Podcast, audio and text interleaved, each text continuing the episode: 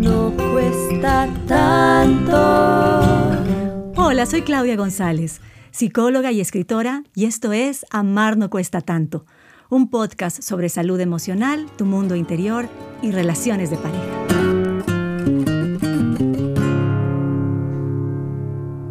Hola mi querido oyente, gracias por acompañarme en este nuevo episodio de Amar no cuesta tanto.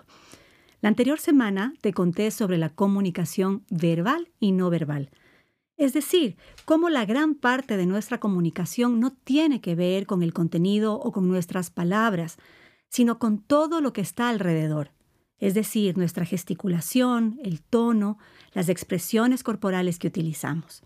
Fue un capítulo bien interesante. Si no lo has escuchado, te lo recomiendo. Te ayudará mucho a entender por qué ciertas peleas tontas terminan convirtiéndose en una explosión. Ahora bien, el día de hoy te hablaré sobre uno de los puntos más álgidos de la comunicación en pareja. Comprender que cada uno tiene su verdad y que ambas versiones son igual de válidas.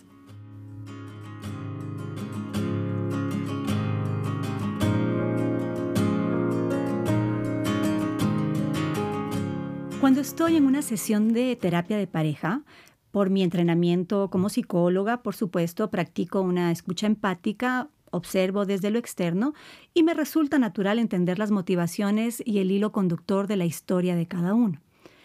Solo que también sé, por mi experiencia personal, que cuando estamos metidos en el embrollo es muy difícil ponerse en los zapatos de la otra persona. ¿Te ha pasado? Y es que cada uno interpreta la realidad desde su propia perspectiva con sus vivencias como única referencia. Al principio, encontrarnos con que el otro no concuerda con nuestra verdad perfecta resulta chocante por decirlo menos. Lo percibimos como un ataque. ¿Cómo es posible que no le guste levantarse los fines de semana temprano y hacer ejercicio, por ejemplo, mientras el otro se pregunta, ¿y cómo es posible que no disfrute de quedarse todo el día en pijama viendo la tele? Lo que muchos no identifican es que el dilema no está en el contenido mismo, sino en la expresión emocional que está detrás de él. Es decir, nuestra incapacidad para reconocer que las necesidades de la otra persona no son iguales a las mías. O dicho de otra forma, la dificultad para aceptar que yo soy yo y tú eres tú. Aquí comienza una cadena de presunciones por medio de las cuales minimizas al otro.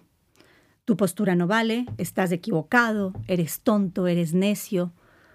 O lo miras con rencor porque sientes que solo te contradice. Mm, lo hace a propósito, no me entiende, no me ama, no le importa. Mi mamá solía contar que mi papá se enojaba si ella tenía frío o hambre cuando él no sentía lo mismo. Imagínate, así de cerrada puede ser una postura.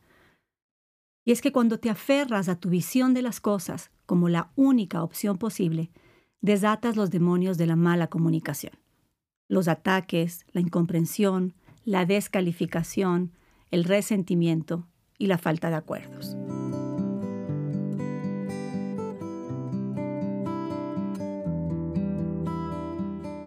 Cada uno de nosotros proviene de familias, de historias, de entornos muy diferentes desde ese mapa tan personal, desde esa lectura del mundo, omitimos, distorsionamos o generalizamos. Y esto es parte natural de nuestra comunicación. ¿Por qué? Porque constantemente queremos que los hechos calcen con nuestra concepción del mundo. Escuchen esto tan importante. Así lo explica Paul Blatzlavik, ¿no? el gran psicólogo que en varias ocasiones lo he referido, del grupo de Palo Alto, en Estados Unidos. Y dice, creer que la propia visión de la realidad es la realidad misma es una peligrosa ilusión. Dice que de hecho hay innumerables versiones de la realidad que pueden ser opuestas entre sí. Todas son el resultado de la comunicación y no el reflejo de verdades eternas y objetivas. Si esto lo aplicas a la dimensión de pareja, entonces permanentemente estás forcejeando con el otro para que se ajuste a tu verdad, para que se acople a tu visión. queriendo convencerle, argumentarle, ¿verdad? Y sin pensar que el otro pues está haciendo exactamente lo mismo. Para explicarte un poco más a profundidad, te voy a contar sobre algunos conceptos desde la neurociencia. Los estudios han demostrado que nuestro cerebro es un simulador de la realidad. Este órgano la recrea en función de nuestras experiencias pasadas, de nuestros aprendizajes anteriores y del contexto en el cual nos desarrollamos.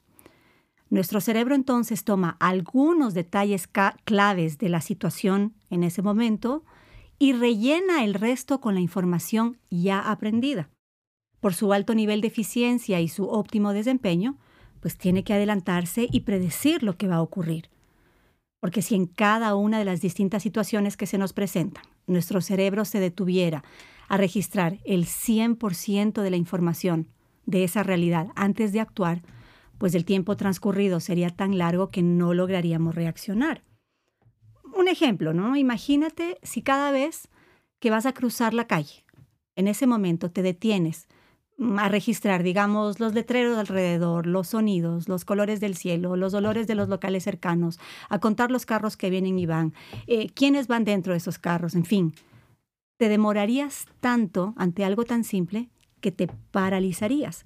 Es por eso que el cerebro toma cierta información clave y rellena el resto con la información que ya tiene almacenada. Entonces, volviendo a tu relación, necesitas reconocer que no hay una verdad absoluta.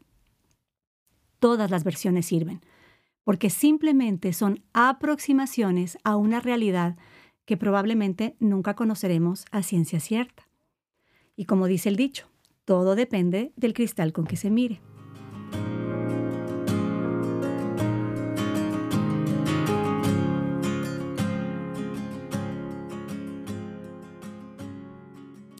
Y otro dato importante.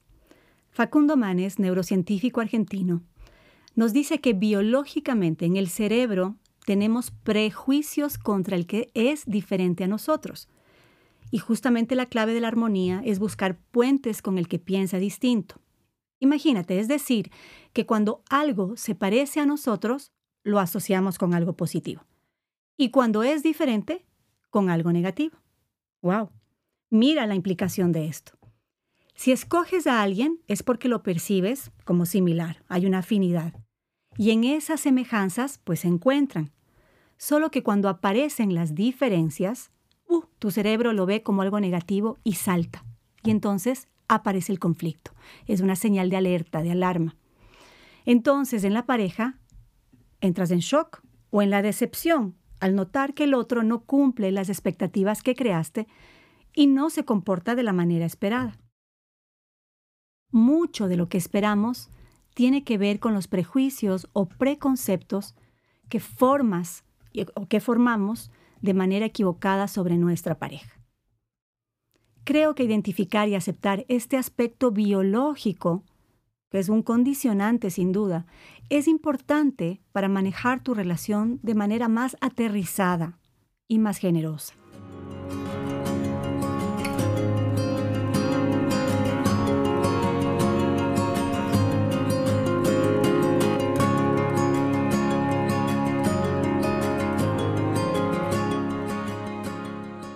Ahora, bueno, estos conceptos aplicados al mundo de la pareja. Y si nos vamos más allá, pues nos damos cuenta que es el desafío de la humanidad entera. Aprender a aceptar las diferencias y negociar con ellas. Luchas raciales, religiosas, políticas, económicas, se libran y se han librado a lo largo de la historia con la misión de imponer una verdad. Y ahorita en la actualidad, sin ir más lejos, observa lo que sucede entre Rusia y Ucrania. Por supuesto, lo que sucede a nivel macro también sucede en el microuniverso de la pareja. Las personas se involucran en una lucha por el poder, por tener la razón, antes que cuidar la relación. ¿Por qué? Porque la preservación de la vida sigue siendo el impulso que nos dirige y está en el núcleo de todos quienes somos. Dicho de una manera más cruda, ante las amenazas que percibo del entorno, o en este caso de mi pareja, Necesito protegerme, conseguir el máximo control de las variables para prevenir mi muerte. Bueno, suena tremendo, solamente que es nuestra realidad biológica. Entonces, construir una pareja en estas condiciones se convierte sin duda en una lucha por la supervivencia de quién soy yo frente al otro. No te asustes con esto, no, quiero sonar como si estuvieras destinado a vivir bajo los dictámenes de tu biología, no. Más bien te invito a considerar que muchas de las actitudes de tu pareja pues precisamente no son malvadas ni malintencionadas, sino que manifiestan lo mejor que el otro puede hacer con lo que tiene en ese momento. Si tomas esta postura, verás cómo todo sucede de manera menos grave o incriminatoria para la otra persona, para tu pareja y para ti mismo. Al mismo tiempo, pues considerando todo esto, tienes el poder de observarte y de hacer conciencia para redirigir tus actitudes hacia un mayor bienestar. Te corresponde asumir la responsabilidad de tus decisiones, así como de sus consecuencias.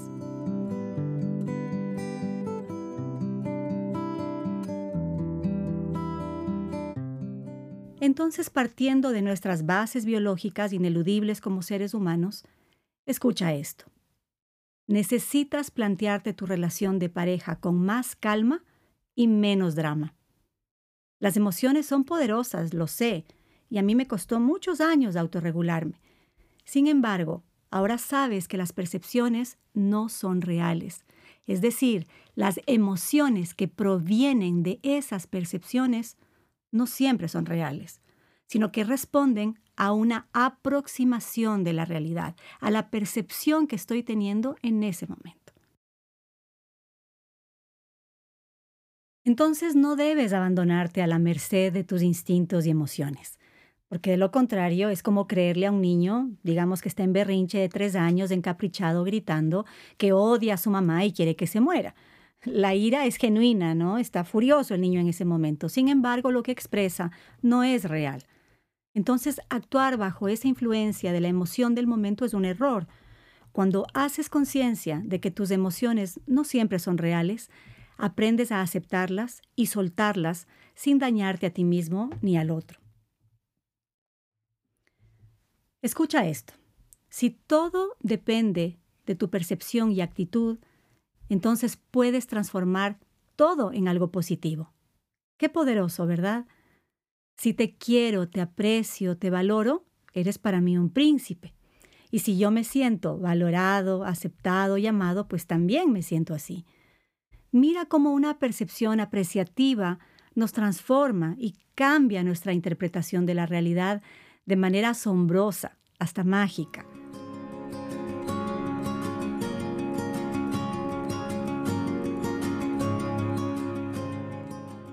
Necesitamos aprender a conectarnos más allá de nuestras limitaciones y a hacerlo con alegría. Es una actitud que nos sirve para ser más indulgentes y comprensivos con nosotros mismos y con nuestra pareja, en lugar de culparnos o señalar al otro con dureza.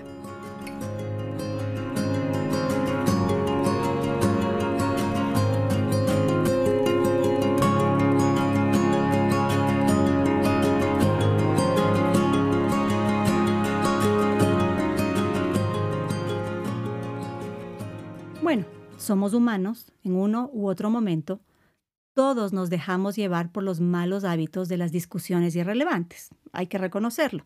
Las críticas, las acusaciones o ponernos en el papel de víctimas.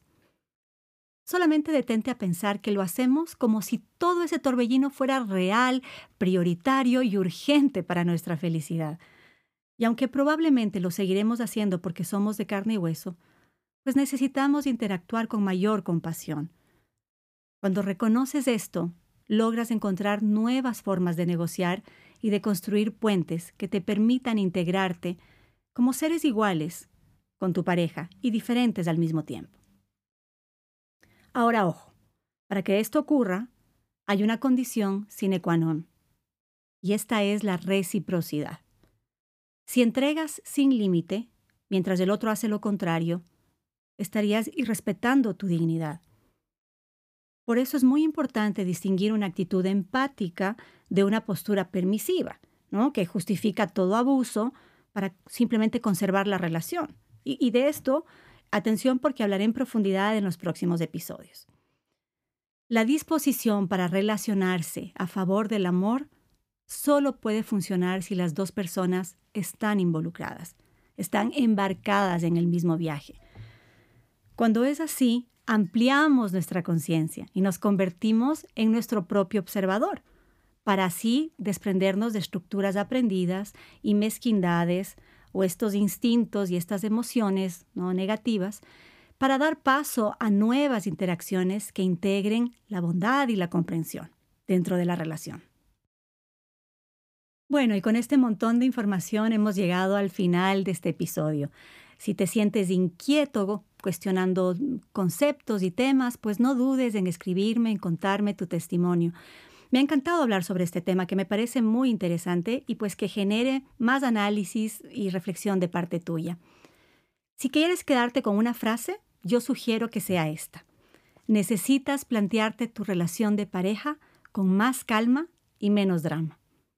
Gracias por acompañarme hoy y recuerda que puedes comprar mi libro Amar no cuesta tanto, donde vas a encontrar todo este tema y muchos más en extenso en todas las librerías del Ecuador o si vives fuera, pues puedes comprar la versión digital a través de Amazon. Te mando un besito y hasta la próxima.